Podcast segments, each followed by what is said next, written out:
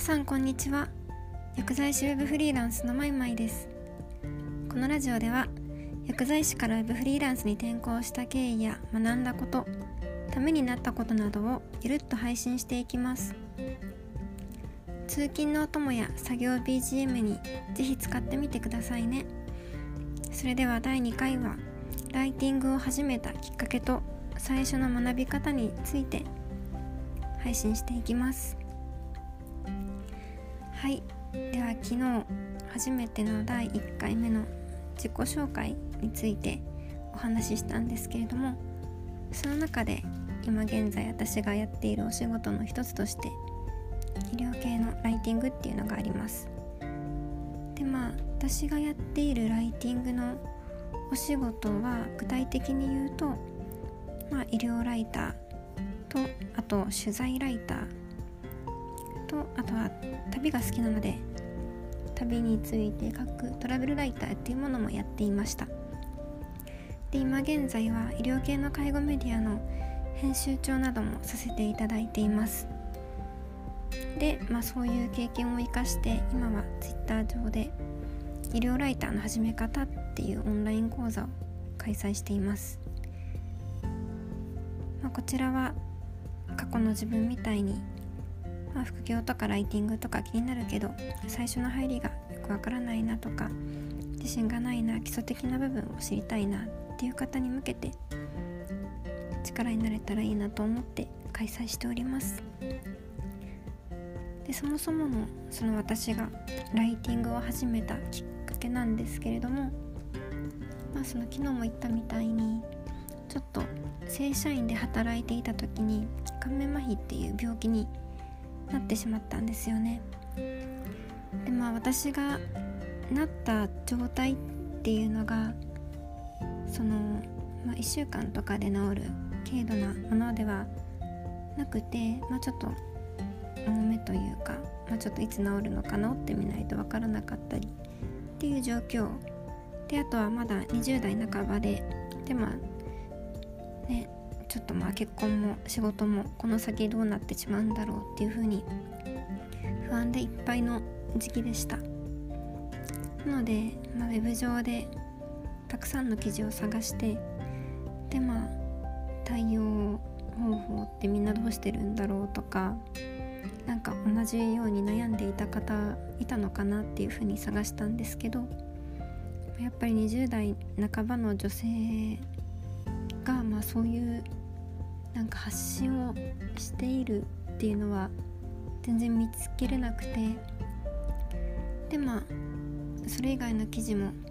なんか芸能人のゴシップ記事だったりとか当時はそういう簡単な記事しか見つけることができませんでしたでまあだ。ったらまあ記事がないんだったらそのまあ同じように絶対今の自分みたいに悩んで不安になってる人とかは出てくると思うから、まあ、そんな人に向けて、まあ、薬剤師の自分が記事を書いたらいいんじゃないかなと思うようになってでまあその、まあ、20代女性で薬剤師で顔面麻痺になったっていう記事を当時書いていました。でまあそういうふうになんかまこういう症状が出ましただったりとか、まあ、ちょっとこのお薬をまあ飲んでいましたみたいなことを書いていたらその記事が、まあ、その検索上位の記事に上がるようになったんですよね。まあ、ちょっと、ま、やっぱり誰もね他に書いてる人がいなかったっていうこととか、まあ、ニッチだったっていうところがあると思うんですけど、なんでこの記事が一番上に表示されるんだろうっ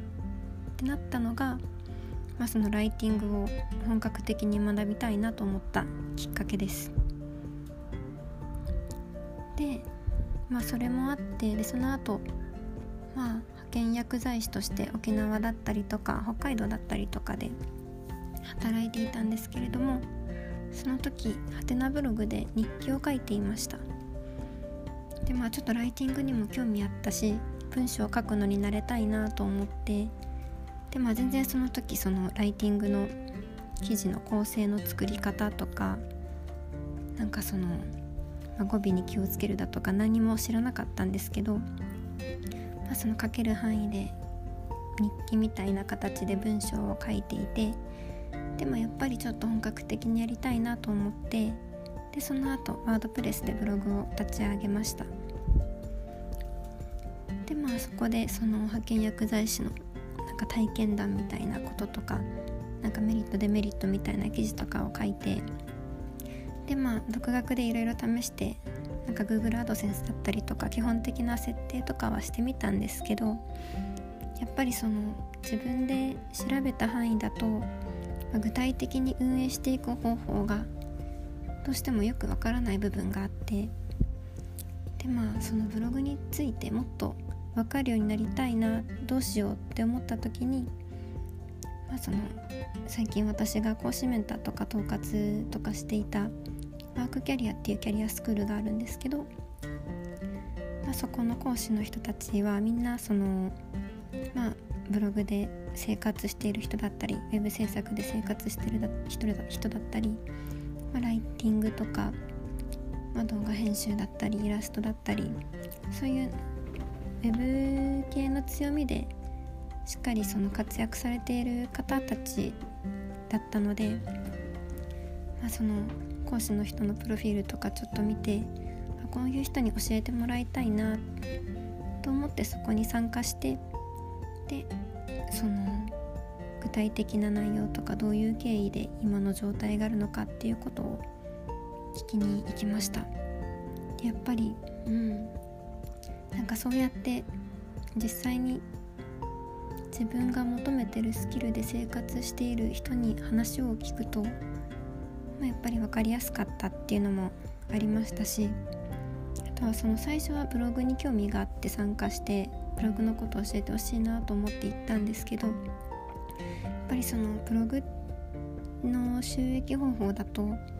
そのアフィリエイトっていう広告収入になるんですけどなんかそのいろいろちょっとまあ具体的に教えてもらって、まあ、自分はアフィリエイトっていうものが向いてないなっていうのが分かってしまって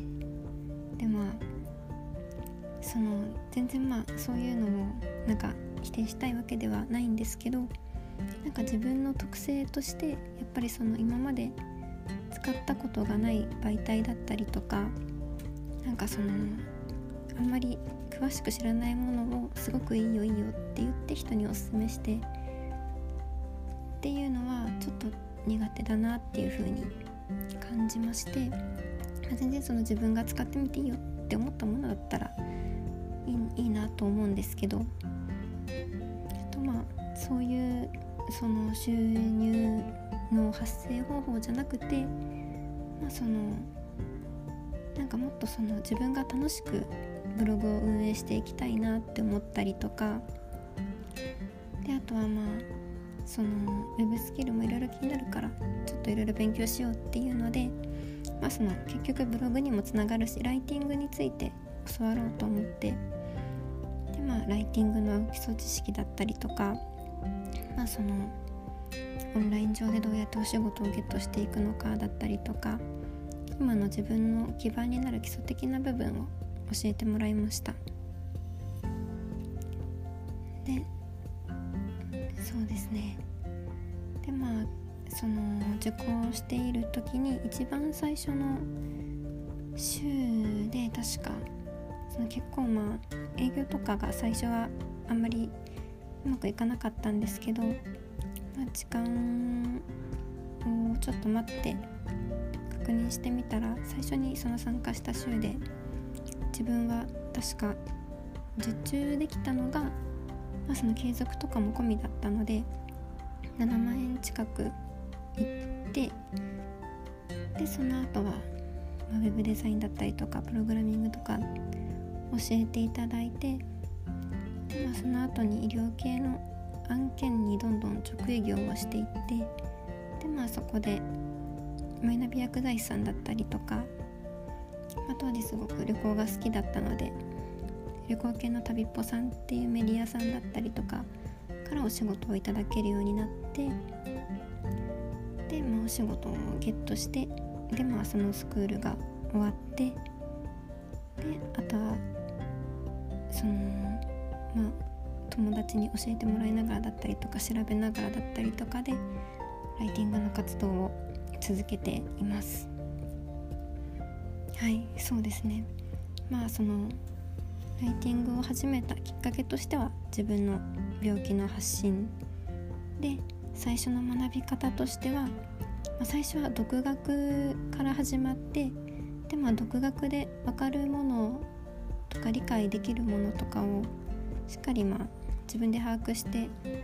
でどうしても分からないってなったらその道で活躍している人に聞くっていうのがいいんじゃないかなと思っています。自分もそうだったしでまあそうで最初からまあその独学なしでもスクールありきでスクールに行けばなんとかなると思って通っちゃうともう本当にスクール頼みになってしまうし、まあ、スクールにもやっぱりそのウェブ上にはいいものとか悪いものとかいろいろあると思うので、まあ、ちょこっとその辺見極めたりだとかしつつ、まあ、自分で調べてみても分からなかったから勉強するっていう流れ、うん、人に聞くっていう流れがいいのかなと思います。はい。もしそのライティングについてもっと詳しく知りたいよっていう方とか副業とか気になるよっていう人がいればその Twitter の DM だったりとかでお気軽に連絡いただければなと思います。はい。ではまあ第2回の内容についてはここで終わりなんですけれどもちょっと今日はそのまあ、前回の配信すごく緊張してたねっていう声をちょっといただいてでもその今日あったこととかも少し話せたらいいなと思います。今日なんですけどその自分のパートナー付き合ってる人がその前あの腎結石になっちゃったんですよね。でまあ何ヶ月か前なので今は体調大丈夫なんですけどまあ、その病院に行って手術した後に何回か同じ病院に通っててでまあその付き添いで今日は午前中一緒に病院に行ってました。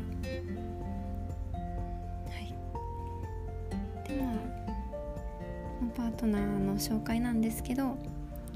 その国籍がブラジルの人ででもそのすごくちっちゃい時確か2歳とかからかな。なんかもうずっと日本に住んでて日本語ペラペラの人で本当に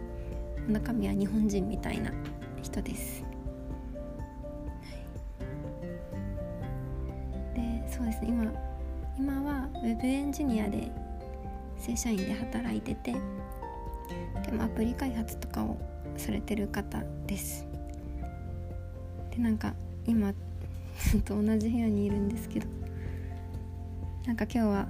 その病院の後でリモートワークでお家で仕事をしてますね。私もこの後ちょっと仕事を頑張ろうかなと思ってます。じゃあまた次のえーと、次のポッドキャストでは、まあ、今回ライティングについてお話ししたので次は他にもやっている web デザインだったり講師メンター業だったり、まあ、オンラインやオフラインのイベントやまあ、SNS 発信 PR 業のことについて、まあ、1個ずつお話しできればいいかなと思っていますでは聞いてくれてありがとうございました。